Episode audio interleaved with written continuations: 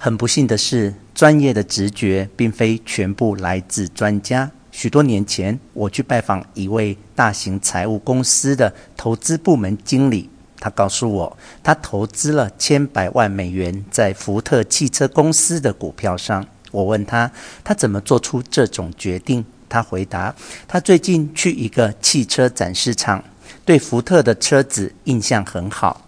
啊，他们真的是知道如何去打造一辆汽车，这就是他的解释。他非常清楚地表示，他相信他的直觉，所以对他的决定很满意。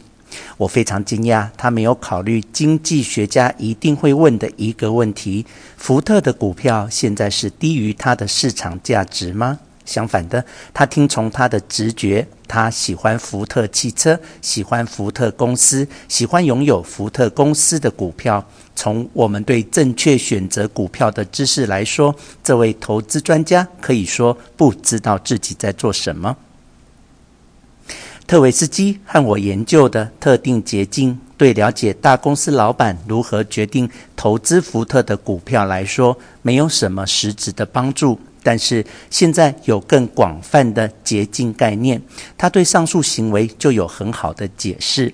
一个重要的进步是，情绪在了解直觉的判断和选择上变得很重要，而且远比过去的角色重要。今天那个投资经理的决定会被称为情意捷径。即判断和决策直接受到喜欢或不喜欢感觉的操弄，很少思辨和推理的成分在内。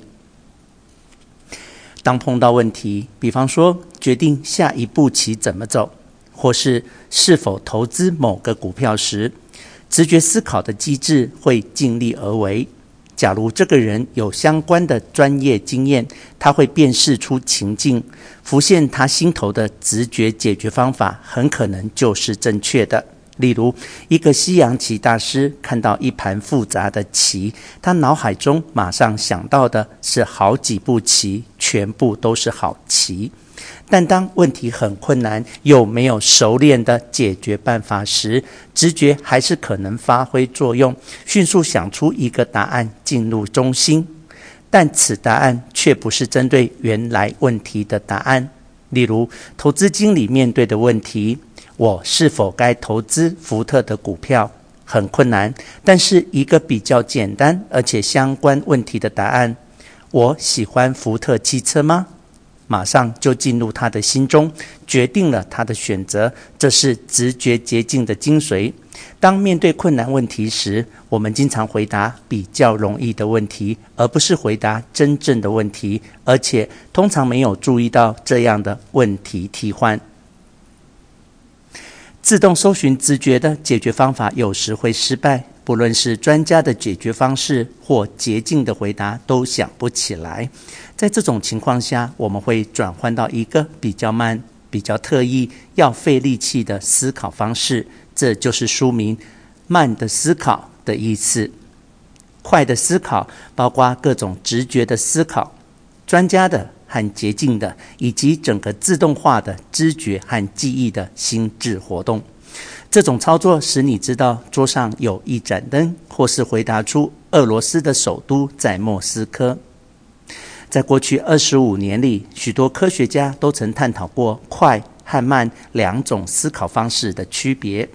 我在下一章中会讲到为什么会用系统一和系统二的比喻来描述心智生活。系统一代表快的思考，系统二是慢的思考。我会谈到直觉的和特意的这两种思考的特质，就好像是你心中有两个人的人格特质。从最近的研究中得知，直觉的系统一思考远比经验告诉你的更具影响力。它是你许多选择和判断背后的秘密作者。这本书大部分是关于系统一的工作情形，以及系统一和系统二之间相互的影响。